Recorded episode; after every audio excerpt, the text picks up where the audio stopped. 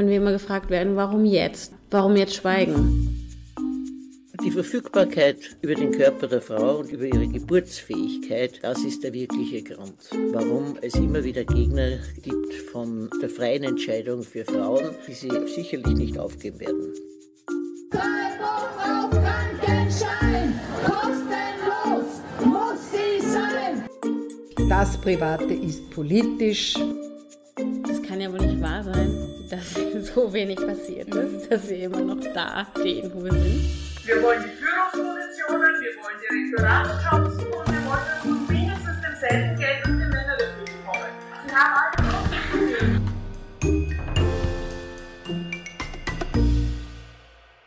Hallo und herzlich willkommen zu Große Töchter, dem feministischen Podcast für Österreich, der auch der erste dezidiert feministische österreichische Podcast ist.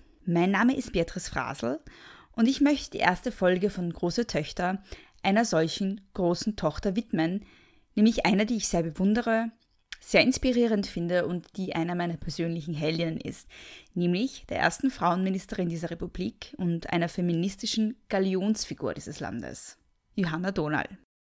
Wie wir alle wissen, steht hinter jeder starken Frau vermutlich eine Reihe anderer starker Frauen. Und mit einer solchen, nämlich Gabriele Heinisch-Hossek, habe ich mich über Johanna Donal unterhalten – Einerseits sprechen wir im folgenden Interview darüber, welche Bedeutung die, Zitat, große Donau für sie und ihre politische Karriere hatte, sowie für die österreichische Innenpolitik und Frauenbewegung an sich. Und andererseits stellen wir auch einen Bogen zur Gegenwart her und besprechen jene Themen, die bereits Johanna Donal beschäftigten. Und wir besprechen sie vor dem Hintergrund der Frage, was sich seitdem getan hat, welche Fortschritte wir gemacht haben und was davon immer noch aktuell ist. Zu guter Letzt durfte ich Gabriele Heinisch-Hossek dann noch zum Feministin-Sein in der SPÖ im Speziellen und in der österreichischen Politik im Allgemeinen sowie über ihren persönlichen Weg befragen. Viel Freude mit dem Interview. Gabriele Heinisch-Hossek, die Vorsitzende der SPÖ-Bundesfrauenorganisation, ehemalige Frauenministerin und Bildungsministerin, Feministin und auch eine unermüdliche feministische Stimme im öffentlichen Diskurs. Danke dafür und vielen lieben Dank, dass Sie sich Zeit genommen haben. Sehr, sehr gerne. Ich möchte Sie gleich zuerst mal fragen, Sie haben ja ähm, Johanna Donal auch persönlich kennenlernen dürfen. Und da wollte ich Sie fragen, wie Sie sie eigentlich kennengelernt haben und äh, woran denken Sie, wenn Sie den Namen hören? Wenn ich Johanna Donal höre, denke ich natürlich zuallererst an ganz große frauenpolitische Errungenschaften. Mhm und ein unermüdliches bei der Sache sein und konsequent bleiben und kämpfen für die Frauenrechte. Mhm. Kennengelernt habe ich sie, also erlebt habe ich sie auf Veranstaltungen, mhm. gehört habe ich sie als Rednerin mhm. und dann wirklich kennengelernt habe ich sie, näher kennengelernt, erst 2004, als ich für Barbara Brammer Frauensprecherin im Parlament mhm. werden durfte. Barbara Brammer wurde damals zweite Nationalratspräsidentin, ja. ich Frauensprecherin. Und da habe ich dann quasi um Hilfe gerufen. Barbara Brammer ist meine Mentorin, Johanna Donal ist für uns alle auch das Vorbild gewesen. Und ich wollte unbedingt von ihr einige Tipps und Tricks haben, mhm. was ich als Frauensprecherin beachten muss. Mhm. Ich hatte mich immer mit Barbara Brammer committed gehabt, aber es war natürlich wichtig, die große Donal äh, auch einmal um Rat zu fragen und zu hören, ähm, was sie mir empfiehlt. Ja. Und es war ganz, wenn ich das noch kurz äh, einleitend ja, sagen darf, ich, ich wurde in ihre Wiener Wohnung eingeladen und bin eine Dreiviertelstunde zu spät gekommen, weil wir damals, mein Mann und ich, ein schwerstbehindertes Kind begleitet ja. haben, drei Jahre mhm. lang, und er wieder mal im Krankenhaus war und ich äh, durch den Wiener Verkehr und ich musste bei ihm noch sein, eine Zeit lang nicht gekommen bin. Ja. Und das war mir so peinlich. Mhm. Aber es war dann ein sehr informativer, toller Abend okay. für mich. Und was hat sie Ihnen geraten? Das also das, das, das, was ich mir gemerkt habe, ist doch schon einige Zeit her, 2004, 14 Jahre. Du musst jemanden haben, der für dich Zeitung liest. Warum mhm. brauche ich jemanden? Du musst jeden Tag wissen, was innenpolitisch passiert, damit du schnell reagieren kannst. Was du hast, niemanden, der für dich Zeitung liest. Mhm. Also eine, meine parlamentarische Mitarbeiterin, damals war es noch ein Mitarbeiter, das hat sich dann aber geändert, als ich Frauensprecherin wurde, habe ich eine Frau dann als Mitarbeiterin bekommen. Wir haben uns im Guten getrennt, der Mitarbeiter und ich. Den hatte ich zuvor übernommen äh, von meinem Vorgänger im Parlament. Und also zu wissen, innenpolitisch was wichtig ist, heutzutage bekomme ich das zugeschickt. Ja, ja, klar. Nach Themen sortiert und so weiter. Das war damals noch nicht so.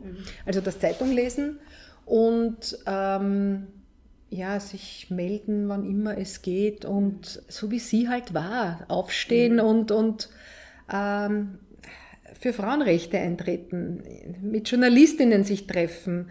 Also diese konsequente Arbeit, die eine, eine, eine nicht leichte ist, weil Frauenthemen früher wie heute sind jetzt nicht unbedingt in den Schlagzeilen, außer es ist etwas ganz Negatives oder man streitet mit jemandem.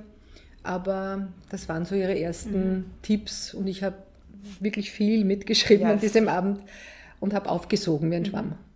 Ja, Sie haben, Sie haben ja schon so äh, die frauenpolitischen Errungenschaften angesprochen, so in einem Nebensatz. Ähm, was sind so für Sie die wichtigsten Dinge, die die Johanna Donald geschafft hat Also hat? der Gewaltschutz ist, glaube ich, das Private ist politisch. 1993 und sie war ja vorher schon sehr aktiv, aber diese Menschenrechtskonferenz in Wien, wo, wo wirklich auf ihr, äh, auf ihre, auf ihre Intention zurückgeht, dass Menschenrechte Frauenrechte sind, wo eben Gewalt in, in, im häuslichen Nahumfeld ähm, auch öffentlich gemacht wird. Ja, Familie ist nicht Privatsache, wenn dort Dinge passieren, die nicht passieren dürfen. Eine kurze Anmerkung von meiner Seite. Gabriele Heinisch-Hossek nimmt hier Bezug auf die im Juni 1993 in Wien stattfindende Menschenrechtskonferenz der Vereinten Nationen. Johanna Donal war damals Vorsitzende des Frauenrechtskomitees der Konferenz.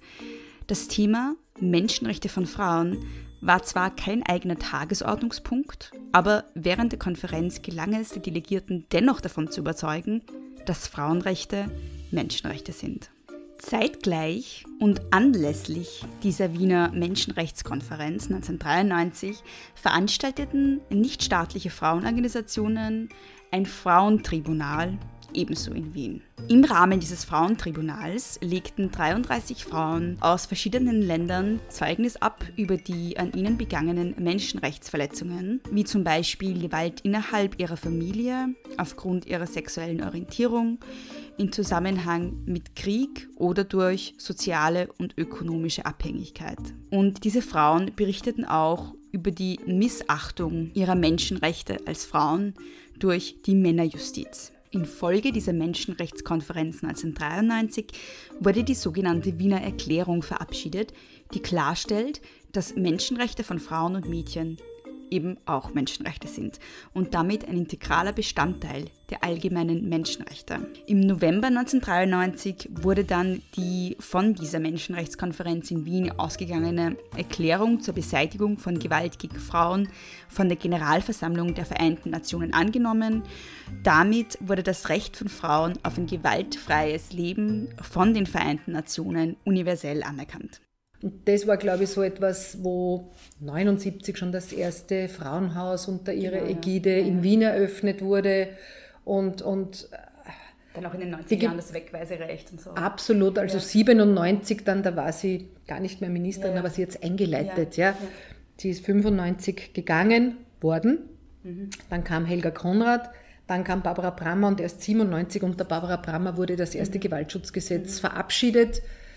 Das sogenannte Gewaltschutzgesetz oder Bundesgesetz zum Schutz vor Gewalt in der Familie ist am 1. Mai 1997 in Kraft getreten. Es ermöglicht nach dem Grundsatz Wer schlägt, der geht, einerseits der Polizei, die Person von der Gewalt ausgeht, in der Regel sind es Männer, aus der gemeinsamen Wohnung und der Umgebung dieser Wohnung wegzuweisen, wenn die Person diese nicht freiwillig verlässt. Und es ermöglicht andererseits der gefährdeten Person in ihrer vertrauten Umgebung zu bleiben. Das sogenannte Wegweiserecht hatte europaweit Vorbildwirkung. Dieses Betretungsverbot ist unabhängig von Besitzverhältnissen. Das heißt, es kann auch der Besitzer der Wohnung aus einer Wohnung weggewiesen werden. Im Fall einer Wegweisung nimmt die Polizei dem Gefährder sofort die Wohnungsschlüssel ab und er wird aufgefordert, eine Adresse, an die gerichtliche Schriftstücke übermittelt werden können, bekannt zu geben. Das Betretungsverbot gilt, wie gesagt, für die gemeinsame Wohnung oder das Haus und die unmittelbare Umgebung, zum Beispiel den Stiegenaufgang, die Einfahrt, den Garten, die Tiefgarage.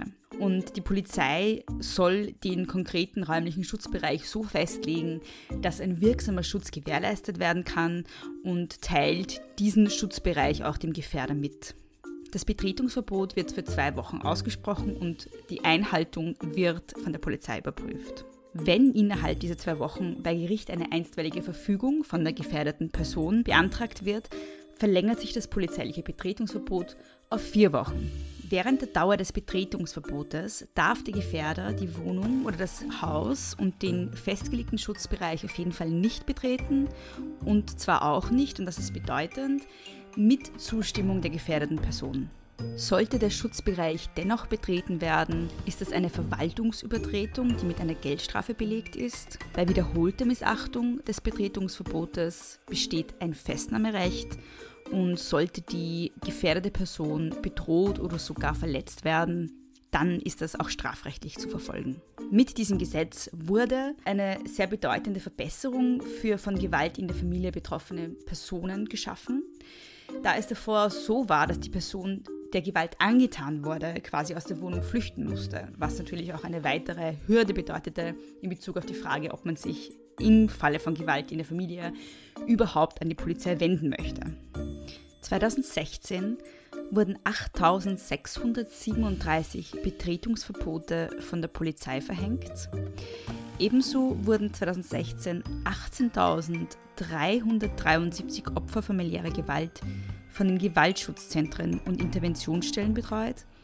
83,5 Prozent der unterstützten Klientinnen waren Frauen und Mädchen, 91,8 Prozent der Gefährder waren Männer. Bahnbrechend damals, ja, das Opfer kann bleiben, der Täter muss gehen und nicht die Frau muss aus der Wohnung. Äh, und, und die Wegweisungspraxis und, und einstweilige Verfügungen mittlerweile bei der Polizei, wenn man sich unterhält mit der Exekutive, wunderbar gut und wichtig, weil, weil die sich gut auf das Gesetz auch beziehen können und natürlich die Zahl der Wegweisungen steigt. Die Frauen werden mutiger, mhm. sie wissen das und die Polizei weiß, dass sie hier auch wirklich sagen kann, und du gehst jetzt zum Täter. Und die Frauen müssen ja vom Gesetz her beraten werden, sofort. Die mhm. Polizei überweist sie in ein Gewaltschutzzentrum, in eine Interventionsstelle und dann geht die Maschine los. Wenn Frauen halt mutig genug sind, kann die einstweilige Verfügung, die ja mittlerweile unter der damaligen Innenministerin Mikkel Leitner ausgedehnt wurde auf Kindergärten und Schulen, weil da schreckliche Vorfälle auch waren, mhm. wo ein kleiner Bub von seinem Vater äh, getötet wurde im Kindergarten, in der Garderobe, glaube ich. Also das Gesetz hat sich weiterentwickelt und ist heute noch Vorbild und das geht mhm. eindeutig auf Donald mhm. zurück. Ja. Ja. Was sind denn so Dinge, die man da also in Bezug auf Gewaltschutz noch umsetzen sollte, Ihrer Meinung nach? Wir haben vom Europarat, weil wir eines der ersten Länder waren, die die Gewaltschutzkonvention, die sogenannte Istanbul-Konvention ratifiziert haben, schon einen, einen Bericht mhm. bekommen, wo, wo wir sind schon weit, sage ich einmal, aber wo Österreich konstatiert wird, was noch zu tun wäre. Das ist zum einen gerade jetzt mit der Datenschutzgrundverordnung schwierig, aber mhm. mehr Daten würden wir brauchen. Mhm. Wir würden mehr Daten brauchen, um gezielter auch äh, Gewaltschutz praktizieren zu können und, und Prävention vor allem und mehr Geld. Mhm. Also es ist skandalös, dass die Frauenministerin so wenig Geld zur Verfügung hat und das, was im Vorjahr da war, wieder weg ist und dass sie den Familienberatungsstellen eine Million weggenommen hat und dass sie 200.000 Euro verschoben hat weil sie eben für die Gewaltschutzzentren, die vom Gesetz her vorgeschrieben sind, mehr Geld braucht. Aber sie nimmt es den Frauenberatungen weg. Das geht nicht. Also das konstatiert auch dieser Bericht, dass wir mehr Daten und mehr Geld bräuchten und dass wir viel mehr, und da sind wir sehr schlecht in Österreich, opferschutzzentrierte Täterarbeit machen müssten. Das heißt, Geld für Täterarbeit, auch präventiv, aber auch wenn schon Äh, Gibt es ja freiwillig jetzt, wenn Männer kommen und sagen, ich fühle mich da nicht wohl, ich will, dass da auch äh, für Männerberatungs-, für gute Männerberatungseinrichtungen Geld zur Verfügung ist. Da sind wir auch säumig. Also hier kann man mehr tun und man könnte auch bei, beim Straftatbestand sexuelle Belästigung, mhm. finde ich, noch präziser in der Formulierung werden. Mhm. Und man könnte auch verbale, sexualisierte Gewalt, äh, warum nicht im Strafrecht verankern. Mhm. Also das habe ich mit äh, Strafrechtsexpertinnen auch schon diskutiert, mit Universitätsprofessorinnen. Das wäre schon auch möglich, wenn jemand jemanden wirklich ungut anschreit, anredet und, und sexuell verbal belästigt, ist jetzt eigentlich keine Handhabe. Ich habe, und das bringt mich eigentlich gleich zum nächsten Thema, das ich besprechen wollte, nämlich so die ja, aktuelle MeToo-Debatte. Die hätte vermutlich Johanna Dungal sehr gefreut. Ich habe da eine Rede von 1993 gefunden, wo sie gesagt hat, ähm, ich zitiere, ich meine, dass diese Problematik, nämlich der sexuellen Gewalt am Arbeitsplatz, nach wie vor auch innerhalb der von engagierten Frauen geführten Gewaltdebatte einen zu geringen Stellenwert einnimmt. Denn obwohl es bereits verhältnismäßig viele Untersuchungen, Statistiken und internationale Studien darüber gibt, fordert das Problem der sexuellen Gewalt am Arbeitsplatz noch immer viel zu wenig zu Protest und Widerstand von Seiten der Frauen auf. Ich bin überzeugt, dass unsere einzige Chance, die Gewalt und insbesondere die Gewalt gegen Frauen abzubauen, darin liegt, kompromisslos aufzuzeigen, dass Gewalt in unserer patriarchalen Gesellschaft ein strukturelles Problem darstellt, das heißt in allen Lebensbereichen und auch in, in allen sozialen Schichten vorkommt. Und genau das hat ja MeToo zumindest bis zu einem gewissen Grad geschafft, finde ich. Also, dass es wirklich so aufgezeigt hat, in welchem Ausmaß Frauen davon betroffen sind, dass das irgendwie so ein, ein für viele Frauen fast ein selbstverständlicher Teil ihrer Biografie ist, dass sie einfach Gewalterfahrungen machen und dass es auch sich durch alle eben Lebensbereiche, Lebensbereiche und Bereiche und Schichten durchzieht. Ähm, meine Frage wäre jetzt eigentlich gewesen, so was tun wir damit jetzt? Also in Österreich ist die Debatte meines Erachtens ein bisschen verpufft irgendwie. Also ähm, ja, was kann man da jetzt tun damit? Ihrer Meinung nach? Ich würde die Frage gerne erweitern, was tun wir oder wie können wir überhaupt Frauenpolitik mhm. auf der Agenda halten? Mhm. Denn ich bemerke, dass sie von dieser Bundesregierung zum Verschwinden gebracht mhm. werden möchte. Ich orte kein Engagement der jetzigen zuständigen Ministerin. Mhm. Ähm, und ich habe einzelne Aussagen vernommen zur MeToo-Debatte, die da sagen, da erzählen Sie alles. Mhm. Und ich habe gesagt, na und?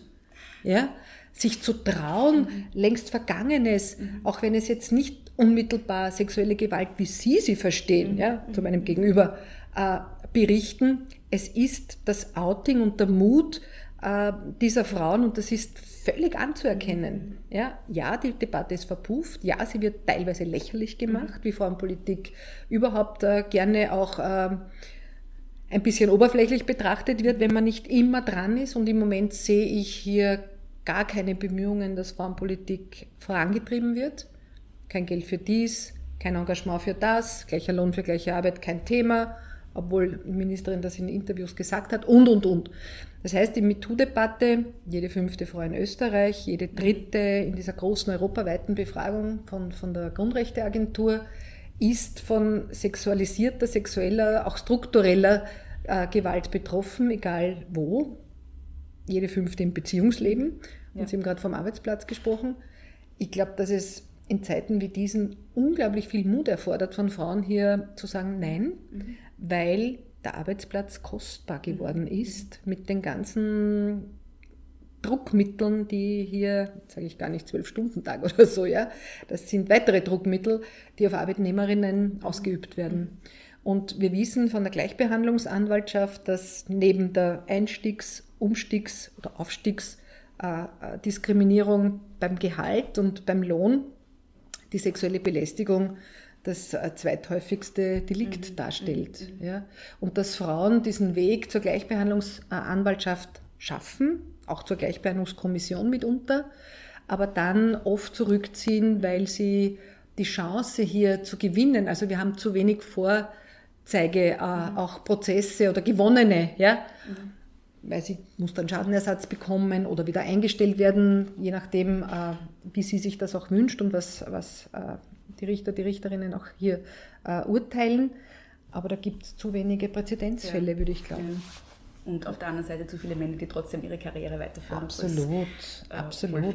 Werden. Auch, auch äh, immer noch die, die, die Tatsache, dass Frauen unterstellt wird, prinzipiell bei Gehaltsverhandlungen, jetzt das Thema von Gewalt zu Gehalt, ähm, zu wenig äh, aggressiv oder halt äh, eindringlich äh, verhandeln würden. Das ist ein Blödsinn. Ja? Personalisten, manchmal auch Personalistinnen, dürfen nicht diskriminieren und tun es trotzdem. Wenn sich zwei für die gleiche Tätigkeit bewerben und der Mann bekommt um das von ihm geforderte mehr und die Frau fordert halt weniger, ist das nicht ihre Schuld. Sie weiß es nicht und daher brauchen wir Gehaltstransparenz. Aber bei Gewalt am Arbeitsplatz keine Frage. Es gibt von der Gewerkschaft wieder initiiert vor einigen Jahren ähm, Vereinbarungen, so Tatort Arbeitsplatz nennen die das, finde ich toll, wo Arbeitgeber, Arbeitnehmerseite Konsortien bilden und quasi sehr präventiv, wenn was sich äh, irgendwie vielleicht, wenn etwas herbeibräut, äh, dass die sich sofort zusammensetzen und, und das beraten, um hier das Miteinander zu fördern und nicht das so weit kommen zu lassen, dass wer überhaupt dann klagen gehen muss oder Ja. sich beschweren gehen muss. Also habe ich Sie da jetzt richtig verstanden, ich hoffe, ich lege Ihnen da nichts in den Mund, dass man diese Gewaltdebatte auch immer eingebettet sehen muss in grundsätzlich Machtverhältnisse, also Absolut. ökonomische Machtverhältnisse, ja, in die ja. äh, Es, es geht um bestehende Macht- und Herrschafts- und patriarchale Verhältnisse, wo die Frauen immer schon den Kürzeren gezogen haben und es jetzt sich wieder verstärkt. Das ist zu spüren. Ja? Was ich mir vorher noch gedacht habe, als Sie gesagt haben, eine Kritik, die ganz oft kommt an der MeToo-Debatte ist, da wird ja alles erzählt und es wird alles in einen Topf geworfen.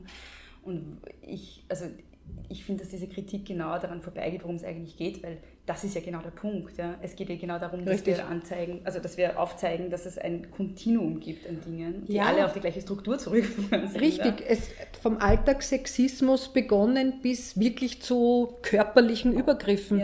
Die ganze Bandbreite. Und das sind natürlich Macht- und Herrschaftsverhältnisse, die hier dargestellt werden, die eigentlich längst überholt sein sollten und, und es nicht sind. Nicht sind. Ja. Ähm, noch ein zweites Thema, das ähm, Johanna Donal ja sehr beschäftigt hat, war das Thema Fristenlösung. Ähm, es war äh, ihr letzter politischer Auftritt, sogar eine Pressekonferenz im Museum für Verhütung und Schwangerschaftsabbruch, damals anlässlich des, ich glaube, 35 Jahre Jubiläums war das. Und da war halt ihr Statement auch, Fristenlösung kann uns eigentlich nicht genügen. Ja. Ähm, und es war ja auch in den 70er Jahren so, dass der Kampf für, ich nenne es jetzt mal reproduktive Freiheit, ähm, so auch in gewisser Weise, so habe ich das immer wieder gelesen, ihr Feministin-Sein auch sehr inspiriert hat oder es war irgendwie so ein bisschen ein Anstoß. Ähm, es war ja Anfang der 70er Jahre ein wichtiges Thema damals, ähm, vor allem der Kampf gegen den Paragraphen 144 damals. Nachdem während der Nazizeit Abtreibung in Österreich mit der Todesstrafe bestraft wurde, wurde in der Zweiten Republik das Maria-Theresianische Strafgesetzbuch aus dem Jahre 1803 wieder eingesetzt. Der darin enthaltene Paragraph 144 und die auf ihn folgenden Paragraphen stellte Schwangerschaftsabbruch unter Haftstrafe. Er lautete folgendermaßen. Paragraph 144. Eine Frauenperson, welche absichtlich was immer für eine Handlung unternimmt, wodurch die Abtreibung ihrer Leibesfrucht verursacht oder ihre Entbindung auf solche Art, dass das Kind tot zur Welt kommt, bewirkt wird, macht sich eines Verbrechens schuldig. Paragraph 145. Ist die Abtreibung versucht, aber nicht erfolgt, so soll die Strafe auf Kerker zwischen sechs Monaten und einem Jahre ausgemessen, die zustande gebrachte Abtreibung mit schwerem Kerker zwischen einem und fünf Jahren bestraft werden. Paragraph 146. Mitschuldiger dieses Verbrechens ist, wer die Schwangere zur Abtreibung ihrer Leibesfrucht verleitet oder ihr dazu Hilfe leistet, mag es auch nur beim Versuch der Mitwirkung geblieben sein. Der Mitschuldige ist mit schwerem Kerker zwischen einem und fünf Jahren, wenn er aber gewerbsmäßig zur Abtreibung mitwirkt, zwischen fünf und zehn Jahren zu bestrafen. Und genau, also es ist dann gelungen, dass man 74, also damals war es ja so, dass die äh, dass Abtreibung äh, mit bis zu zehn Jahren Kerker bestraft werden konnte. Ähm, 74 wurde dann die Fristenlösung also beschlossen, 75 dann umgesetzt. Also Es gab einen Beharrungsbeschluss der Beharrungs- Bundes... Ja, genau? äh, die Opposition oder die Opposition war dagegen oder es war sogar eine Mehrheit dagegen.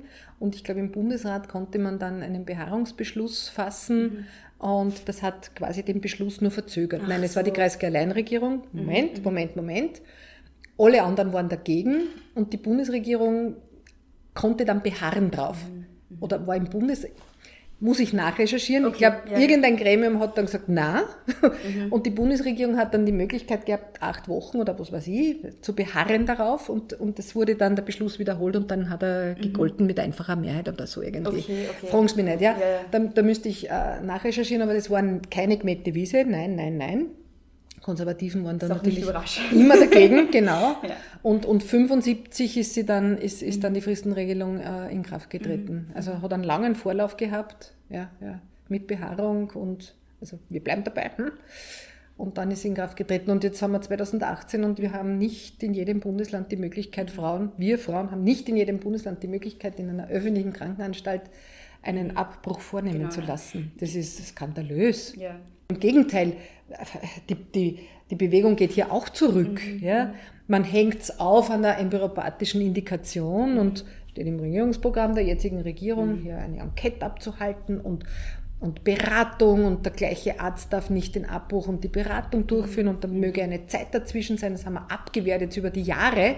Mhm. Und diese Debatte kommt wieder wie eine Welle auf uns zu, weil national und international die Zahl der Abtreibungsgegner, Gegnerinnen natürlich sehr vehement und konsequent mhm. hier und sehr aggressiv auch mhm. vorgehen. Ja. Also nur zur Erklärung für die, die Zuhörer. Also Fristenlösung bedeutet ja, dass man innerhalb der ersten zwölf Wochen straffrei abtreiben kann. Ja, es ist noch immer im Strafrecht genau, verankert ja. und ich weiß nicht, ob das stimmt, aber ich habe letztens gehört oder gelesen, dass das letzte, ich glaube, Todesurteil 1945 gefällt wurde. Mhm. Es wurde mit, unter Umständen auch mit dem Tod bestraft. Ja, ja, genau. Also es, ja, es war irre. Das ist irre. Ja. ja. Und schwerer Kerker, wie ja, Sie genau, gesagt haben. Genau. Ja. Es ist ja so, dass eben dann, wie Sie eben gesagt haben, seit 75 straffrei, genau. Ist. Also es ist, es ist straffrei, es ist aber eigentlich immer noch illegal. Also und das führt halt eben dazu, dass einerseits Frauen äh, erst einmal ist es privat zu bezahlen. Also ich habe jetzt geschaut auf, auf Günmed, auf der Seite auf Günmed, da steht so um die 500 Euro kostet ein Abbruch. Ähm, Zwischen 400 und 800 ja, Euro sagt man, ja, ja ganz genau, unterschiedlich. Ja, das heißt, es ist einerseits auch eine finanzielle Hürde schon mal für viele Frauen und dann gerade in so ruralen Gebieten besteht halt auch oft nicht, gar nicht die Möglichkeit, einen Schwangerschaftsabbruch durchführen zu lassen und viele Frauen müssen dann nach Wien oder nach Graz oder wo immer hin eigentlich reisen für einen Schwangerschaftsabbruch. Also es ist immer noch mit enormen Hürden verbunden. Zweitens haben wir dann diesen Backlash, auch jetzt durch eine konservativ rechte Regierung, die dann auch fantasieren über neue Hürden schon wieder. Was mich irgendwie überrascht, ist, dass es auch in Österreich selbst von liberaler oder linker Seite, oder wie man das jetzt nennen möchte, kaum irgendwie Vorstöße gibt. Oder zumindest nichts, also im medialen Diskurs ist nichts irgendwie merkbar, hörbar, dass man irgendwie äh, fordert, dass man es aus dem Strafgesetzbuch streicht. Oder die letzte, die da irgendwie äh, Abtreibung auf Krankenschein gefordert hat, äh, war, glaube ich, Heide Schmidt in den 90ern. Also ich habe irgendwie seitdem nichts mehr vernommen. Und das wundert mich immer. Gibt es da irgendwie Initiativen oder ja? Die Diskussion äh, Schwangerschaftsabbruch raus aus dem Strafrecht ist auch innerhalb der Sozialdemokratie immer wieder Thema mhm. gewesen. Wir haben uns immer wieder auch beraten lassen und äh, ich habe mich dann überzeugen lassen, dass ich nicht möchte, dass eine Welle von Begleiterscheinungen hier mit äh, betrachtet oder gesetzlich auch beschlossen werden müssten, äh, wie zum Beispiel bei der embryopathischen Indikation mhm. Veränderungen zu nehmen, die ja jetzt zwischen Arzt, Ärztin und mhm. Frau zu regeln ist und, und keiner gesetzlichen Grundlage unterliegt. Als Schwangerschaftsabbruch mit embryopathischer Indikation bezeichnet man den Abbruch einer Schwangerschaft, weil pränataldiagnostisch eine schwere Erkrankung bzw. Entwicklungsstörung, eine Embryopathie des Fötus festgestellt wurde. Neben jenen Schwangerschaftsabbrüchen, die durch die Fristenregelung geregelt sind, ist ein Schwangerschaftsabbruch laut 97 des Strafgesetzbuches auch dann nicht strafbar, wenn medizinische Indikationen vorliegen, wie zum Beispiel eine embryopathische Indikation, oder wenn kriminologische Indikationen vorliegen, beispielsweise wenn die Schwangere zu dem Zeitpunkt, als sie schwanger wurde, unmündig war. Nochmal zusammenfassend, also ein Abbruch ist in Österreich nicht strafbar, wenn er zu, Zitat, Abwendung einer nicht anders abwendbaren ernsten Gefahr für das Leben oder eines schweren Schadens für die körperliche oder seelische Gesundheit der Schwangeren erforderlich ist oder eine ernste Gefahr besteht, dass das Kind geistig oder körperlich schwer geschädigt sein werde. Wir sagen dann immer, wir wollen uns beraten lassen, aber wir kommen immer wieder zu dem Schluss, dass es schwierig wäre, es rauszunehmen. Mhm. Aber ich kann es nicht einmal begründen, ja. ähm, weil wir den Abbruch nicht anrühren wollen, so wie er ist, um ja. nicht eine, eine, eine, eine politische Lawine loszutreten. Ja, das war eigentlich der Grund. Mhm. Also weil wir nicht in einer progressiven äh, Allianz, wenn Sie so wollen, mit unseren Koalitionspartnern über die letzten Jahrzehnte gewesen sind. Mhm um das wirklich auch fordern mhm. Zu können. Das ist eigentlich der wahre Grund. Das ja? heißt, es besteht auch die Angst, dass es dann noch eine, eine Rückwärtsbewegung gibt. Ja, genau, definitiv. Ja. Also jetzt war ich fast acht Jahre verantwortlich als Frauenministerin und das hätte, ich hätte mir es mit der ÖVP niemals vorstellen können, mhm. dieses. Thema anzugehen. Mhm. Ich wollte den Status quo behalten, das war mir ja. recht, weil ja über die Jahre auch versucht wurde, was ich vorher erwähnt habe, wir brauchen eine Statistik über Abbrüche, dann können wir helfen. Wem genau wann, mhm. war dann immer die Gegenfrage. Wenn die Kinder geboren sind, mhm. wie, wie soll das funktionieren? Wie begleiten sie dann die Frauen? Also mhm. Statistiken hat schon die Maria auch Kallert, wie sie noch aktiv war, mhm. gefordert. Ja. Und wir haben das ja. immer weggeschoben ja. und haben gesagt, nein, es bleibt so, wie es ist. Das ist der wahre Grund dahinter. Okay, Jetzt äh, fürchte ich, also die Menschenrechtssprecherin der ÖVP ist eine, eine, eine national und international äh, auch vernetzte Abtreibungsgegnerin. Ja. Die Gefahr ist groß. Mhm. Ja? Und ich wäre sogar der Auffassung, dass ich einer Enquete, einer parlamentarischen, die einstimmig beschlossen werden muss, meine Zustimmung nicht geben möchte, mhm. damit ich hier nicht Geister rufe, die ich gar nicht brauche. Ja. ja, unser Körper gehört uns und wenn das jetzt so geregelt ist, dann soll es so bleiben. Sollte man je äh, wieder in die, in die, in die Lage versetzt werden einer, einer, einer progressiven, fortschrittlichen Regierungskonstellation, mhm. na dann reden wir das sofort. Mhm. Aber seit mich in diesem Parlament, seit 2000 gibt es mich in dem Parlament und seitdem habe ich das nicht erlebt, mhm. dass das irgendwie, man zuerst einmal schwarz-blau gehabt, nicht sechs ja. Jahre lang. Und dann die ÖVP als Koalitionspartner mit den Statistiken und diesen Dingen. Mhm. Ja. Und auf Krankenschein, das ist natürlich immer das Argument der Krankenkassen, die sagen, Schwangerschaft ist keine Krankheit, daher zahlen wir das nicht das war dann auch nie möglich, ja. es durchzusetzen. Ja. Das ist keine Krankheit, aber Schwangerschaftsabbruch ist eine, ich bin, bin Ich bin also, bei Ihnen. Ja. Und Verhütung auf Krankenschein, das ist mir genauso sympathisch wie das andere. aber das war nicht durchsetzbar bisher.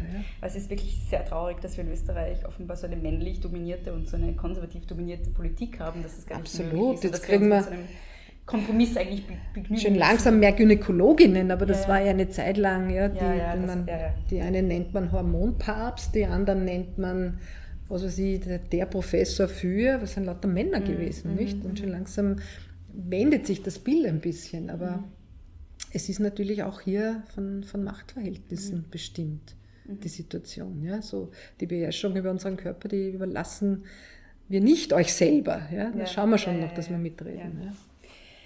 Ja. Ähm, ich habe da noch eine weitere Frage. Das ist auch so ein Thema, das sowohl die Johanna Donald begleitet hat, als auch Sie in Ihrer Arbeit. Und zwar Bildungspolitik als feministische Politik oder Bildungspolitik und feministische Politik. Also es war beides ein Anliegen von Johanna Donald, beides ein Anliegen auch von Ihnen. Sie waren ja Bildungsministerin und Frauenministerin.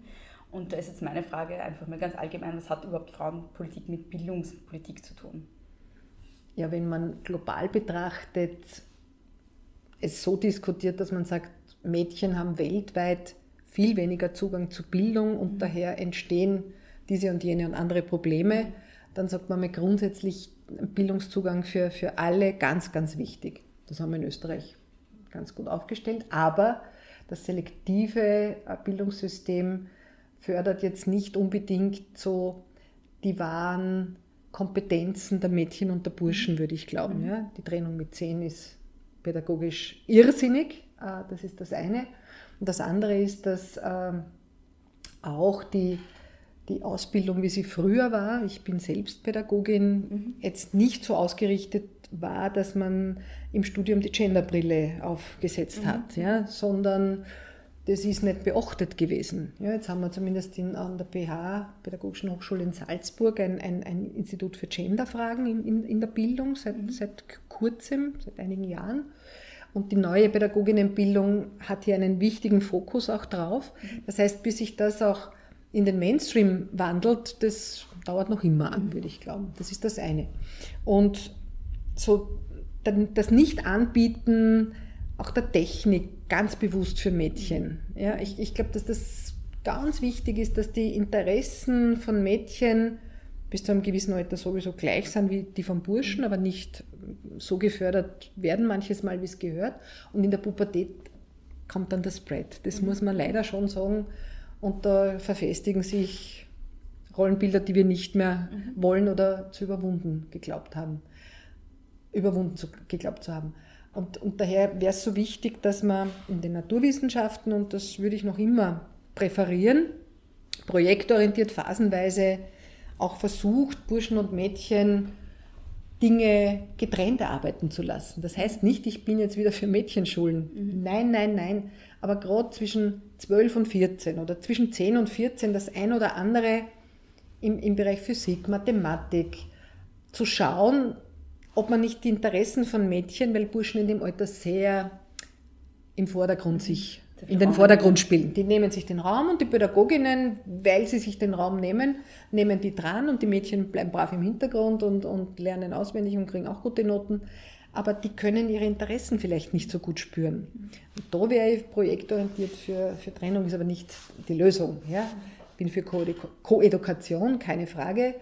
Ähm, bin aber für eine, eine moderne, adäquate, zeitgemäße Bildungswegorientierung schon ab zehn, nicht erst in der siebten, achten mhm. Schulstufe. Ähm, von mir aus mit Talente-Checks oder ohne. Das ist ja gut spüren, wofür man sich eignet. Und dann, glaube ich, gehört gerade bei uns, weil die Rollenbilder so fest und verfestigt sind, gute Elternarbeit dazu. Mhm. Oft sind es wirklich die Eltern, die dann Mädchen ausreden, wenn sie was tun. Die Mädchen, die sich dann durchsetzen und in technischen Berufen landen, machen es oft, weil sie sich selber das überlegt haben und dabei bleiben mhm. oder weil die Väter oder die Mütter das gemacht haben. Aber das sind zu wenige. Ich glaube, dass es viel mehr sein könnten. Und da hinkt unser Bildungssystem durch die Trennung, durch die alten Rollenbilder, die auch wir Pädagoginnen zum Teil noch im Kopf haben, wirklich hinten, mhm. hinten nach. Und das muss beim Kindergarten in Wahrheit beginnen, ja. genderorientierte äh, Bildungspolitik. Mhm. Es gibt ja auch so diese oft antifeministisch gemeinte ähm, Kritik am Bildungssystem, die so biologistisch argumentiert und sagt, unser Schulsystem ist für Burschen nicht geeignet und das sieht man daran, dass Mädchen bessere Noten haben und Burschen können nicht still sitzen und so, können nicht brav sein und so. Das sind Stereotype, ähm, die, ja, ja. die natürlich abzulehnen ja, sind. Ja. Das stimmt ja nicht. Ja. ja, natürlich nicht, aber es wird, aber es wird gelebt. Ja, es wird so gelebt. Ja. Es wird immer behauptet, dass, ja, ja, dass, genau. dass äh, Burschen eigentlich benachteiligt sind, weil sie mhm. schlechtere Noten haben. Ja. Und ähm, was würden Sie da entgegnen? Ja, dann so meine Frage.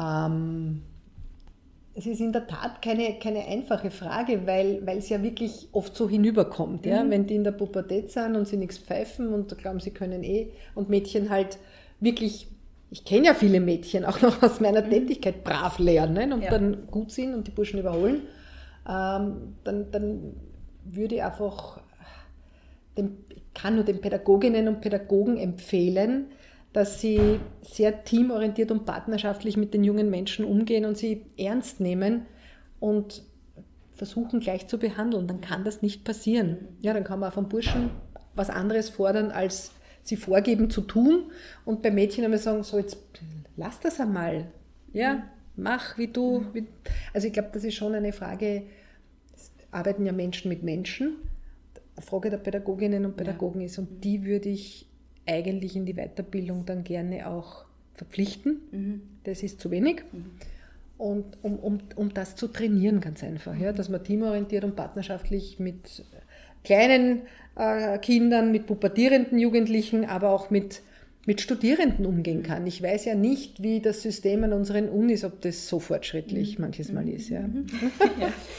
Ja, also und was dann auch dazu kommt, ist, auch wenn Frauen oder Mädchen bessere Noten haben, das zieht sich ja bis an die Uni eigentlich. Also es gibt ja auch, also soweit ich weiß, Frauen studieren schneller, studieren Ja, besser. ja, ja. Ähm, es haben mehr Frauen Studienabschlüsse zumindest dann. Also, Bessere Maturantinnen sind sie und bessere Mhm. Studienabgängerinnen sind sie auch. Und dann kommen die ersten Hürden, Genau, wenn sie ins Berufsleben Genau. einsteigen. Da braucht man gar nicht von Kindern reden, auch wenn sie kinderlos Mhm. sind, geht es schon bei der Einstellung oft um Diskriminierung. Ja, das haben wir heute schon diskutiert. Um Mhm. Sämtliche Prozente äh, Unterschied schon beim Ein Einstiegsgehalt Mhm. zum Beispiel. Und dann stellt sich ja die Frage, was bringen die guten Noten, wenn man da nichts anfangen kann damit. Richtig, wenn wir, wenn wir in diesen, in diesen veralteten Rollenklischees äh, verhaftet sind und, und, und quasi auch rundherum und medial äh, immer wieder diese Klischees bekommen. Ja, wenn jetzt äh, der Papa die Wäsche aufhängt, ist das noch lange kein Fortschritt. Manche bemühen sich schon, aber sexistische Werbung ist noch immer an der Tagesordnung. Also bis sich das dreht, also mit Körper Werbung machen und Geld machen, das ist halt sehr, sehr verbreitet. Bei uns viel mehr als, ich würde sagen, in den nordischen Ländern. Ja. Ja, okay, gut, die sind aber auch schon seit längerem. Die sind also gleichberechtigungstechnisch eine- eine 30 Jahre Ja, voran. Ja. ja. Die haben ja damals in den 70ern, wo wir Gastarbeiterinnen und Gastarbeiter geholt haben und die Frauen noch da, gern daheim gesehen haben, das ist dann erst aufgebrochen, ja, haben, haben die nordischen Länder die Frauen in den Arbeitsmarkt geholt. Und daher mussten die Kinderbetreuung organisieren. Ja. Das ist, auch in den kommunistischen Staaten war das gang und gäbe. Und bei uns waren halt die Rollenbilder so wie in den 50ern noch. Und das, hat, das, das, das hängt uns nach, ja, Ja, ja. definitiv. Ja, also ich habe da auch, ich habe letztes Jahr, also das nur mal kurz nebenbei erzählt, also ich war letztes Jahr in, ich habe letztes Jahr in Großbritannien gewohnt und ich habe auch wirklich das Gefühl gehabt, dass da auch ein, ein ziemlicher Unterschied ist. Also ich habe echt das Gefühl gehabt, dass ich zurückgekommen bin nach Österreich, ich komme irgendwie so 30 Jahre, also ich, ich reise 20, 30 Jahre in die Vergangenheit. Ja, auch Französinnen haben mir das Ja, ja. gesagt. Ja, die, die CEO damals von Nestlé, eine Französin, ist längst schon wieder weitergewandert im, im Riesenkonzern oder woanders hin, die hat auch gesagt, es war für mich unglaublich, nicht für die Kinder die Ganztagsschule automatisch vorzufinden oder, oder eine, eine Betreuung ab dem ersten Lebensjahr oder ja, nicht überall. Also die ist sich auch zeitversetzt vorgekommen. Ja. Das glaube ich sofort. Und, Und am Land natürlich Ja, ja. Horror. Das wollte ich gerade sagen, da besteht auch noch ein großer Unterschied zwischen Da wirst du doch schief angeschaut. Ja. Ich komme auch aus einem Dorf, also ich Ich, ich auch, ich auch. Da kennt noch jeder jeden und jede jede. Und da wird dann kritisiert, wenn man mal am Vormittag frei hat, Mhm. weil man vielleicht Nachtdienst hat oder weiß ich nicht, ja. Das Kind, obwohl man noch nicht oder nicht mehr oder weiß ich nicht aus welchen Gründen nicht arbeitet, Mhm. das Kind trotzdem im Kindergarten ist. Ah, Rabenmutter. Mhm. Das ist, und eigentlich ich bin's, ich bin so leid, diese Beispiele zu erzählen, aber sie existieren. Mhm. Ja, sicher. es ist Horror. Es ex- existieren wirklich. Ja. Ja. Also Kinderbetreuungsplätze, das war ja auch ein Thema für Johanna Donal. Ähm, ich habe da unterschiedliche Sachen gelesen, aber es war ja so, dass sie nach ihrem zweiten Kind, äh, ich habe dann gelesen, entweder gekündigt wurde oder selbst gekündigt hat oder ihren Job aufgeben musste, weil sie keine, keinen Kinderbetreuungsplatz gefunden hat. Kann ich jetzt, weiß ich jetzt nicht, Ja, ich habe die Biografie natürlich gelesen, aber kann ich mir nicht erinnern. Aber was ihr damals passiert ist, Mhm. und das ist sicher so gewesen, gibt es ja heute noch. Mhm. Ja? Ich habe das im AMS wirklich nachgefragt, ohne jetzt jemanden hier anschwärzen zu wollen, aber die müssen zum Teil oder die fragen zum Teil nach, haben sie einen Kinderbetreuungsplatz? Dann kann ich ihnen eine Arbeitsstelle vermitteln. Mhm. Wenn die Frau Nein sagt, muss sie warten. Mhm. Und das ist nicht in Ordnung. Und umgekehrt genauso. Ja? Wenn du so- sozusagen ein, ein, eine Arbeit annimmst, ähm, musst du verfügbar sein und kannst, und wenn wir jetzt die Debatte über den Zwölf-Stunden-Tag begonnen haben, äh, flexibel arbeiten, gut und schön, aber es muss für die Arbeitnehmerin machbar sein. Und das ist gerade natürlich frauenpolitisch auch eine Und wann der Herr. Strache einer jungen Betriebsrätin sagt in einer Sendung unlängst vor einigen Tagen, sie hat gesagt, äh, wie soll ich das machen, Herr Strache, wenn mein Kind und der Kindergarten sperrt zu. Dann gehen Sie zum Chef und sagen Sie, nein, das will ich nicht. Und der Chef wird das akzeptieren. Natürlich. Und so naiv Ja. braucht man uns Frauen auch nicht kommen. Ja. Nein. Also die Vereinbarkeitsfrage ist wirklich eine, wo, wo ich gerne auch nicht mehr darüber diskutieren würde, aber sie beschäftigt unfassbar viele Frauen, auch wenn sie noch keine Kinder haben, wenn sie Kleinkinder haben. Und das ist nicht egal, wo, wo in Österreich jemand lebt, weil natürlich vom Westen nach Osten hier ein schweres Gefälle ist, was die Öffnungszeiten anlangt und, und, und. Ja. Und auch die, die Art der Arbeitsplätze, die Frauen hier auch annehmen können Ja. oder nicht annehmen können. Und gerade so diese, also die Reduktion der Arbeitszeit, eigentlich ist ja die Reduktion der Arbeitszeit auf 30 Stunden auch eine ein, Forderung des Frauenvolksbegehrens. Ist eine Forderung, Und, ähm, unterstütze ich, ja, äh, aber das Frauenvolksbegehren, die Proponentinnen äh, sagen ja nicht in jedem Fall bei vollem Lohnausgleich, die sind auch Realistinnen Mhm. und Realisten, die sagen stufenweise. Ja, bei sehr hohen Gehältern muss das nicht sein. Mhm. Aber fragst du die Arbeitnehmerinnen, und das wird ja regelmäßig gemacht, wollen Männer reduzieren und Frauen, die Teilzeit arbeiten, ein bisschen aufstocken. Mhm. Und das optimale Familien, quasi wenn die Konstellation passt, ja, äh, Männer, Frauen, Frauen, Frauen, egal welche Konstellation, die optimale Konstellation sind, na, 30 Stunden wären schon super. Dann hätte man mehr Familienzeit. Oder auch mehr Zeit für mich selbst. Ja, es geht ja auch um mich. sagen, ja. Es geht ja nicht nur um die anderen, die ich zu versorgen Ja, habe, ja. sondern ich will ein Buch lesen, ich will Kultur genießen, ich will in die Luft schauen und nichts tun. Es geht ja um, Podcast genau, Podcast machen. Es geht um meine Zeit ja, auch. Ja, ja, ja, ja. Und das ist Qualität. Ja, und ich meine, es ist ja auch aus vielen Gründen sinnvoll, dazu- also die Arbeitszeit zu reduzieren, ist nicht nur aus frauenpolitischen Gründen, sondern auch, weil es einfach äh, weil es immer weniger Arbeit geben wird. So, und, Ja, es wird Ja. weniger geben, anders geartete Arbeit geben und, und ich glaube, man kann Menschen schon belasten und das Mhm. passiert jetzt gerade in der jetzigen Arbeitswelt, aber, aber irgendwann geht sich das auch nicht mehr, mehr aus. Ja? Und alle kann man nicht durch Roboter ersetzen, Mhm. zum Glück. Ja. Ich würde dann noch gerne ein paar so abschließende Fragen zu Jana Mhm. Stellen und dann zu Ihnen kommen.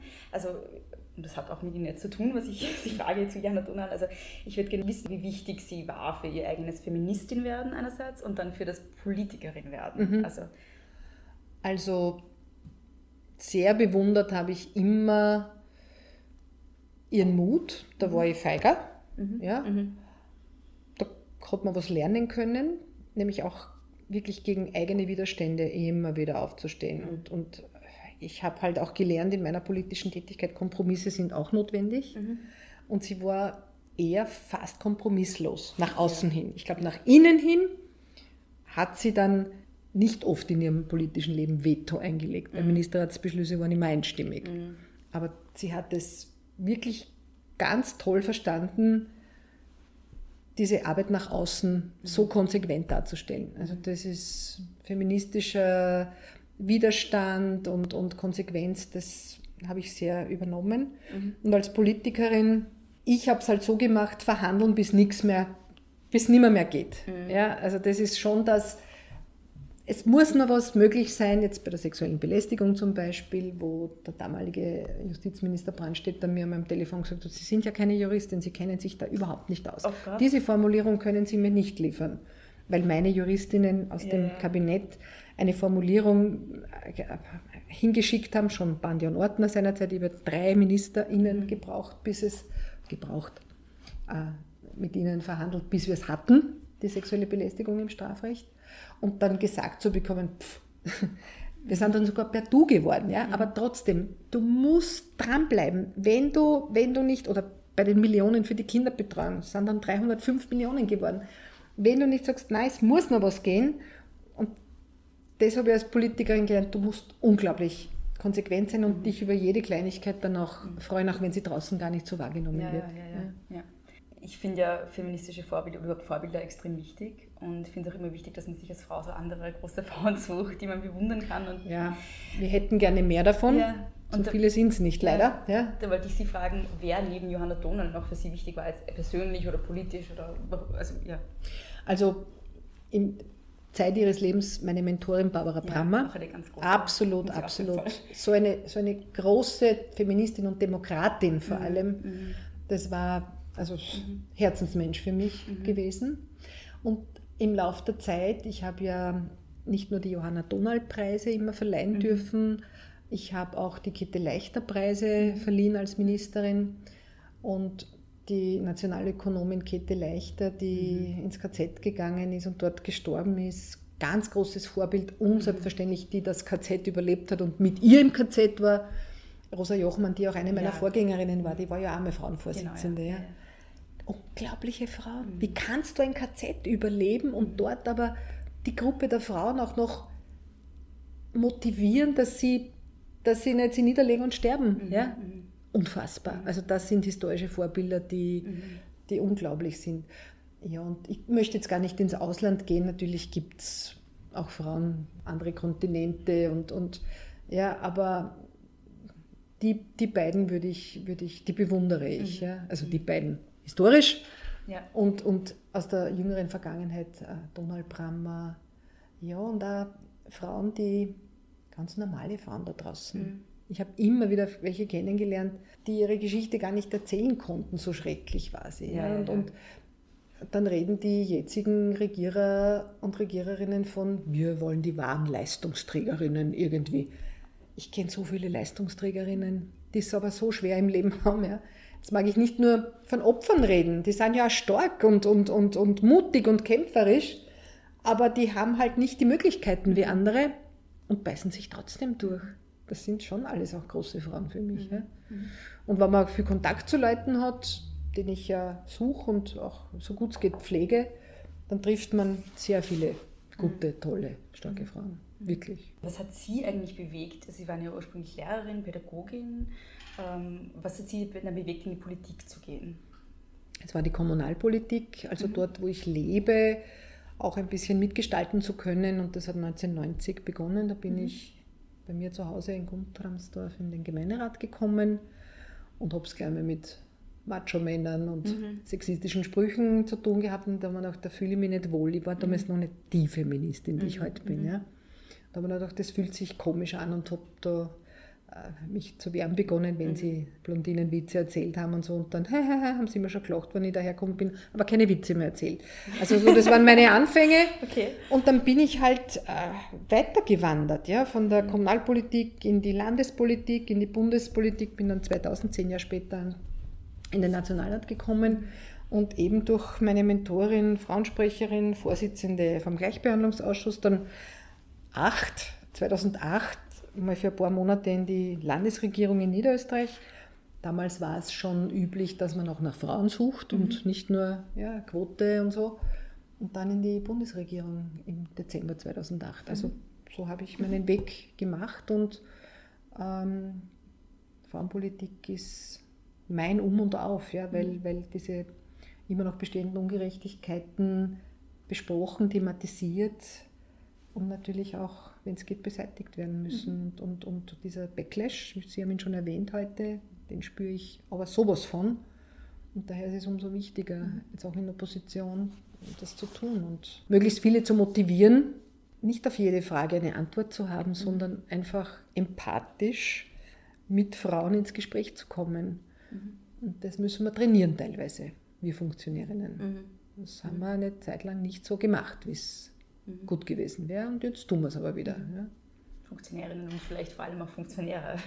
Ähm, ich habe jetzt nur von uns gesprochen, vor allem Funktionäre, weil wir Funktionärinnen, jetzt kann ich nur für meine Partei sprechen, haben ein Jahresrat abzuarbeiten. Das beginnt am Frauentag, geht dann weiter mit dem Equal Pay Day, egal ob im Frühling oder im Herbst, kann man zweimal diskutieren, bis zu Sommeraktionen, bis zu den 16 Tagen gegen Gewalt. Wir sind auf der Straße. Und unsere Funktionäre, stimmt, die machen vielleicht einmal Preisschnapsen am Land und machen das nur vor Wahlen. Und das ist, die Leute sind nicht blöd. Das ist ihnen zu wenig. Das verstehe ich auch. Ja. Haben Sie eigentlich persönliche Erfahrungen gemacht mit Sexismus, mit Diskriminierungen jetzt in, in der Politik, also im Parlament oder wie auch immer? Nein, persönlich nicht. Nur wenn, als ich damals das erste Mal Abgeordnete war, war es schon oft so, dass sich Männer Hände in die Hosentaschen, breitbeinig aufgestellt haben, wenn Frauen gesprochen haben. Und wir uns dann immer auch hingestellt haben und versucht haben, äh, noch mehr zu klatschen, wenn Kolleginnen gesprochen haben. Also diese allgemeinen Sexismen, wenn Frauen ans Rednerinnenpult getreten sind, die habe ich erlebt. Persönlich nie, nie, nie. Okay. Ich glaube, ich war handig genug, im positiven Sinn jetzt, dass ich das gut signalisieren konnte. Okay, Ja. ja. Mhm. Ja, ich habe da auch, also die Rosa Jochmann, die Sie schon angesprochen haben, Mhm. hat da, das war 1904, äh, 1947, äh, da war sie Vorsitzende der ÖSPÖ-Frauenorganisation, das war eben der dritte Parteitag der damaligen Mhm, Sozialistischen Partei mhm, mhm. Österreichs. Und sie hat da gesagt, ähm, wir haben es schwerer als ihr, Genossen. Wir als Frauen müssen nicht nur mit dem politischen Gegner kämpfen, wir müssen mit dem Unverstand der Frauen kämpfen, wir müssen mit dem Unverstand der Männer kämpfen und wir müssen vor allem anderen auch kämpfen mit dem Unverstand der Genossen.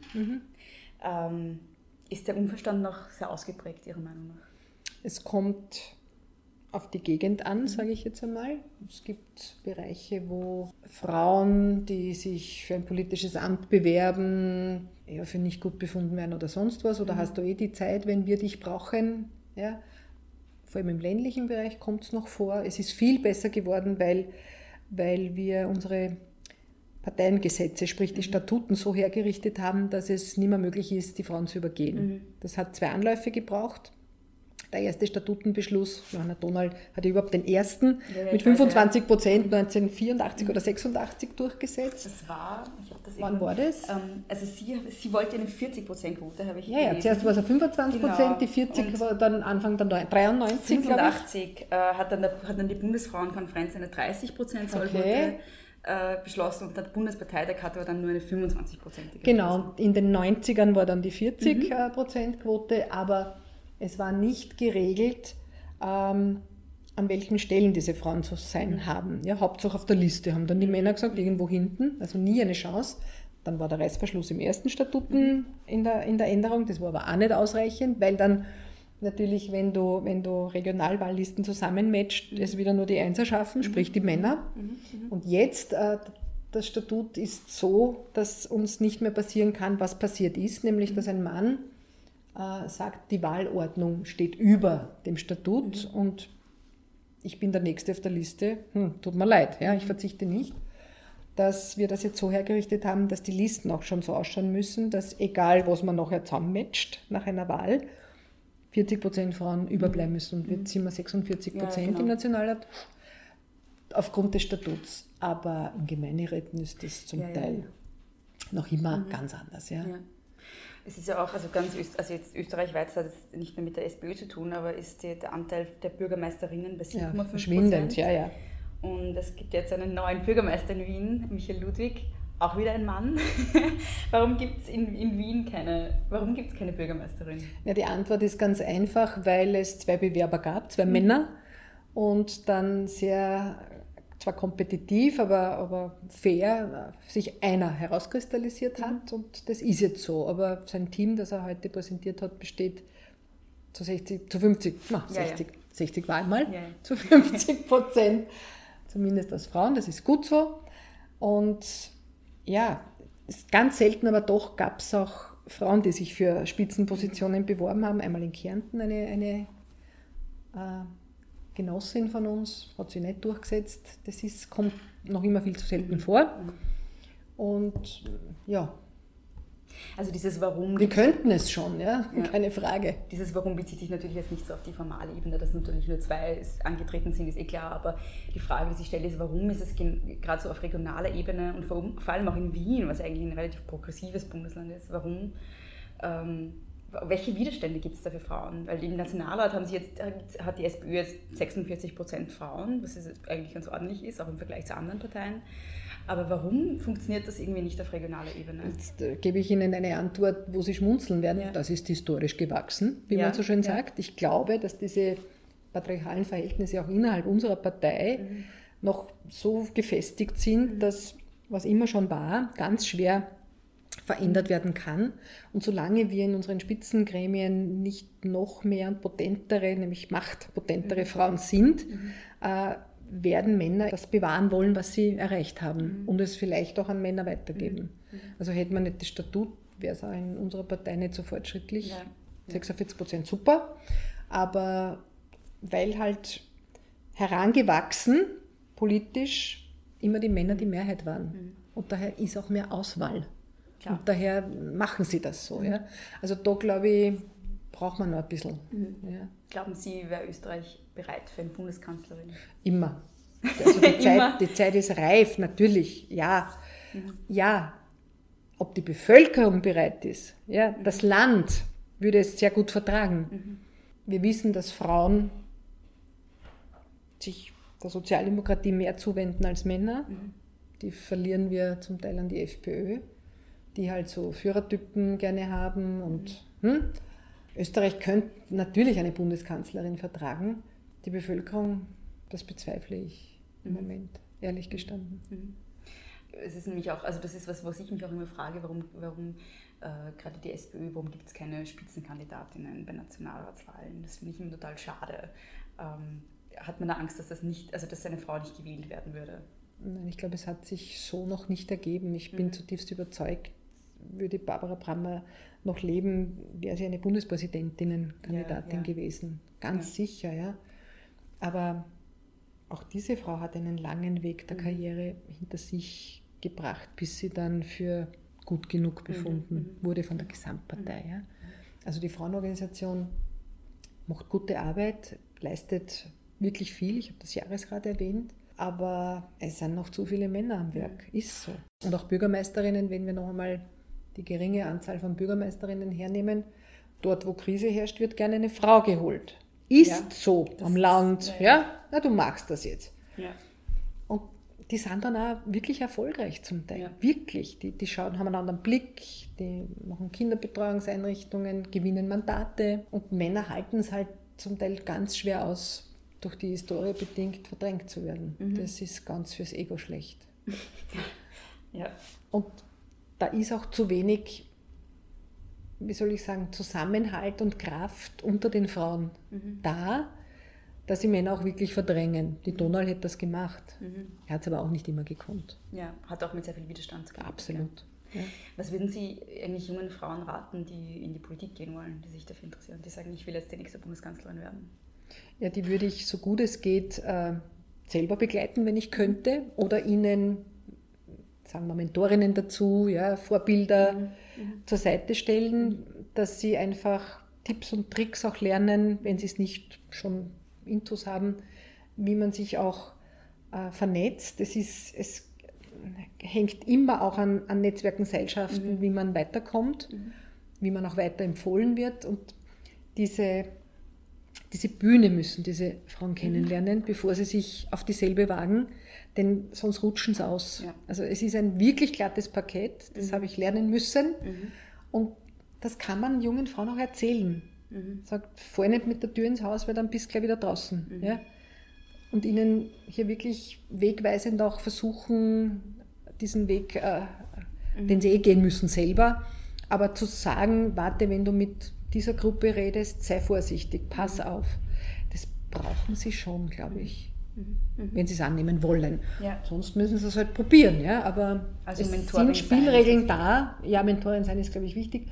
In der Politik gibt es Spielregeln, die kennt man oder nicht. Mhm. Und junge Frauen kennen sie zum Teil nicht.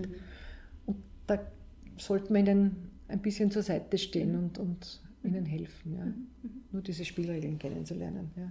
Was sind so die wichtigsten feministischen Themen, an denen es im Moment Ihrer Meinung nach zu arbeiten gibt? Also was sind so die- Lohnunterschiede, absolut, absolut wichtig. Ich, ich glaube nicht, dass wir uns das länger noch gefallen lassen können. Ja. Wir, die Lohnschere schließt sich aber viel zu langsam. Jetzt sind wir bei 20,7 Prozent. Wir waren, wie ich begonnen habe, bei 23 Prozent. Das ist aber trotzdem Zeitlupe, das geht nicht. Also Lohnunterschiede, weil ein eigenständiges äh, ähm, Existieren von Frauen auch im Alter ganz, ganz wichtig ist. Also auf eigenen Beinen stehen ist das Aller, Allerwichtigste. Nicht abhängig sein von einem Partner, einer Partnerin, von wem auch immer.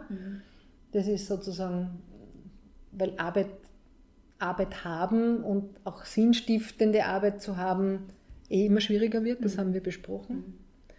Und, und dass junge Frauen vor allem auch ihren Ausbildungsweg gehen können, den sie sich selber vornehmen, weil sie gut beraten wurden, weil sie äh, ihre Fähigkeiten entdeckt haben. Da sind oft auch Hürden. Also ich würde bei den Mädchen beginnen und sagen, der Ausbildungsweg, der Bildungs- und Ausbildungsweg ist, ist ganz was Wichtiges.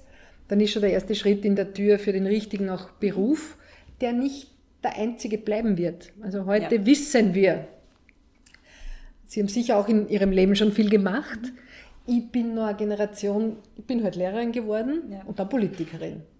Und bis in Pension gehe, wird sich da nicht viel ändern. Ja?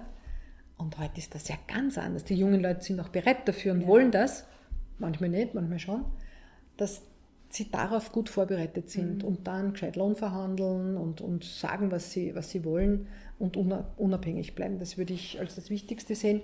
Und wenn, wenn dieses Selbstbewusstsein, Johanna Donald hat in den 80er Jahren Selbstbewusstsein, Ja, ja. kann man lernen, Kurse gemacht. Ja? Die Mädchen sind zum Teil gar nicht selbstbewusst ja? im 21. Jahrhundert. Also dieses Selbstbewusstsein, wenn sie einen richtigen Bildungsweg einschlagen, an, an Beruf ergreifen, wo sie anständig bezahlt werden, glaube ich, kann das eh von selber kommen. Daher müssen wir da sehr ansetzen, glaube ich. Beziehungsweise, glaube ich, gibt es da auch tatsächlich eine Rückwärtsbewegung. Sicher. Ähm, also ich, äh, schon bei Frauen, die so ein paar Jahre jünger sind als ich. Ja. Also ich, ich mache mir immer wieder mal so ein bisschen den Ruf als Furie, also, weil ich halt schon sehr klar sage, was ich, was ich denke. Ja, ich ja, und, so. ja, ja. und ich, ich, ich gehe dann oft selbstverständlich davon aus, dass das andere auch tun und merke dann aber, das ist gar nicht so. Also, Nein, die ja. machen das dann später, dann ist einmal die Partnerschaft wichtig oder, oder ein Kind und dann gehen wir Teilzeit arbeiten, ist ja wurscht. Ich meine, Teilzeit, wenn ich es mir leisten kann, im Moment, ist ja lässig. Aber ich werde es dann im Alter mal wirklich spüren. Ja, Ja? Und manche kommen aus der, aus der Teilzeitfalle und es ist für viele eine Falle, gar nicht mehr raus. Ja? Die, also die Pensions, der Pensionsunterschied, glaube ich, liegt bei 40 Prozent. 44 44 im Schnitt. okay, ja. 44 Ja, Prozent ja, im ja, Schnitt. ja. Und zu Bildung und Ausbildung gehört auch eine Lehre. Also da mache ich überhaupt keinen Unterschied. Ja? Aber nicht bitte die drei Berufsbilder, die Mädchen noch immer wählen seit vielen Jahrzehnten. Ja. Nur in einer anderen Reihenfolge. Ja? Ja, das genau, ist ja, ja. unglaublich. Wie ist es Friseurin? Äh, Äh, Einzelhandelskauffrau genau, ja. Und was ist das dritte? äh, wie heißt das, wenn man im Büro ist? Ähm, nicht Sekretärin, wie heißt der Beruf? Büroadministratorin oder irgend so. Ja, Einzelhandelskauf, Kauf, Ach so, nein, nein, was? Friseurin, Einzelhandelskauffrau und Was man früher Sekretärin genannt genau. hat. Ja. genau. Ähm, wir haben ja auch schon geredet über den Backlash, den es gerade gibt. Den gibt es ja nicht nur in Österreich, sondern international ähm, im Moment. Also in Österreich haben wir jetzt halt eine FPÖ-ÖVP-Regierung und man schaut, in Amerika gibt es jetzt Trump als Präsident. Es ist aber trotzdem so, dass es interessanterweise einerseits diesen Backlash gibt, aber dieser Backlash führt offenbar sehr interessanten feministischen Bewegungen. Also in Amerika gibt es jetzt ähm, mehr äh, Frauen als jemals davor, die for Office, also die sich, ähm, die, that run for Office. Ja. Ähm, es gibt die, die Women's Marches, es gab MeToo, in Österreich gibt es jetzt ein Frauenvolksbegehren und es gibt überhaupt so einen, auch einen popkulturellen Moment, den Feminismus hat, finde ich. Und vor kurzem wurde da Gloria Steinem gefragt, ähm, ob sie, weil die war auch in den 70er Jahren ja sehr aktiv war als Feministin und die wurde gefragt, ob sie das sehr ähnlich sieht wie in den 70er Jahren, was da gerade passiert an Bewegung und sie hat dann gemeint, are you kidding me, it's much bigger than that. also die ist offenbar sehr feministisch, äh, sehr optimistisch. dass junge Frauen oder dass die jetzigen Generationen Das ist eine viel größere Bewegung ist gerade noch, also eine viel größere Bewegung. Also es ist auf jeden Fall sehr spannend, gerade Feministin zu sein.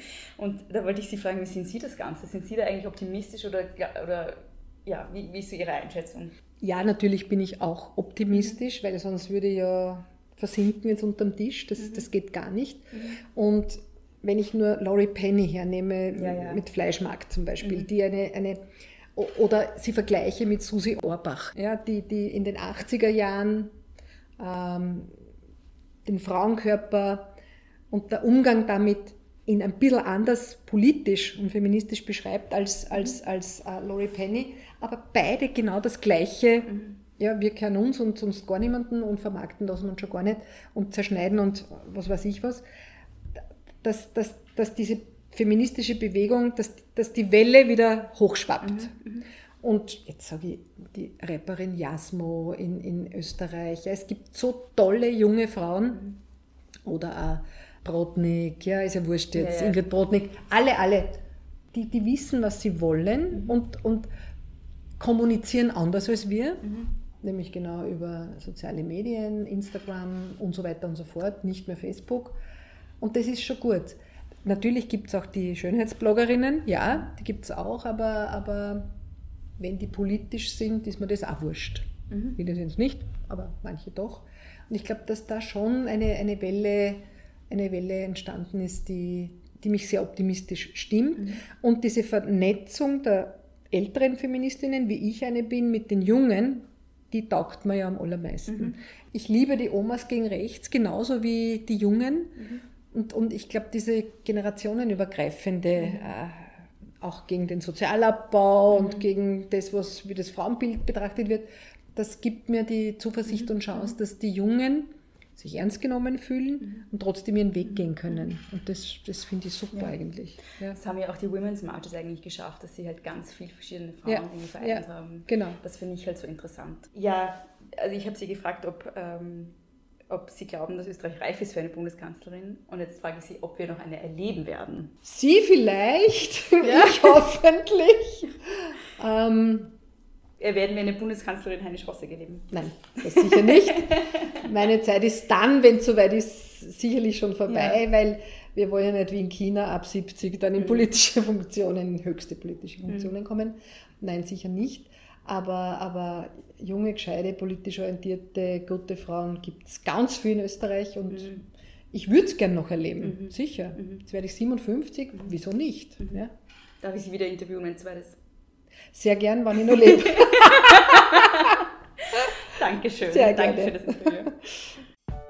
Herzlichen Dank an Gabriele Heinisch-Hossek, dass sie sich die Zeit und dass sie das Risiko auf sich genommen hat, für einen noch nicht existierenden Podcast für die erste Folge für ein Interview zur Verfügung zu stehen. Und herzlichen Dank auch an euch fürs Zuhören.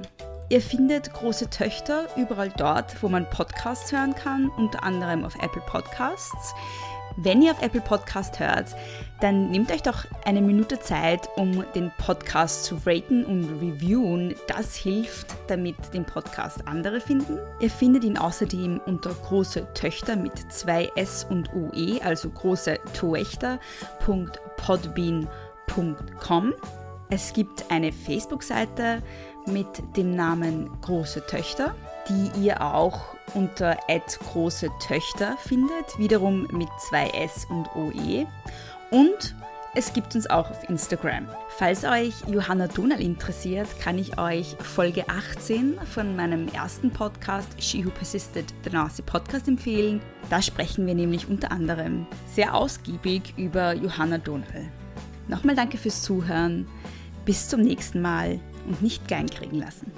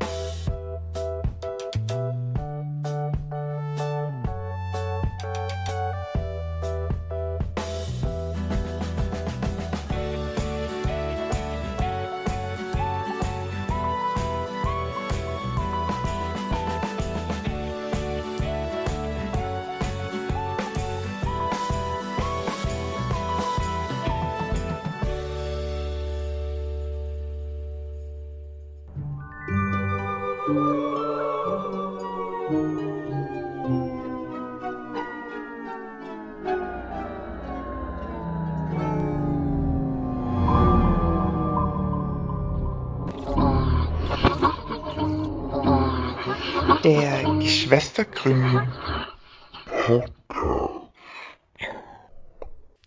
Land der Berge. Land am Strome. Land von ähm, Jack Unterweger und Elfriede Blaunsteiner.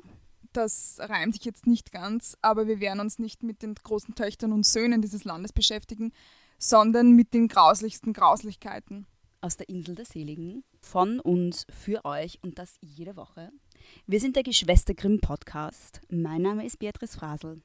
Und ich bin Georgina Frasel. Wir machen den ersten True Crime Podcast Österreichs. Aber bei uns bleibt es nicht bei True Crime, sondern ihr hört auch allerhand Gruseliges mit weniger realem Hintergrund. Subscribed auf iTunes oder wo immer ihr Podcast hört und freut euch auf die erste Folge am 30. April.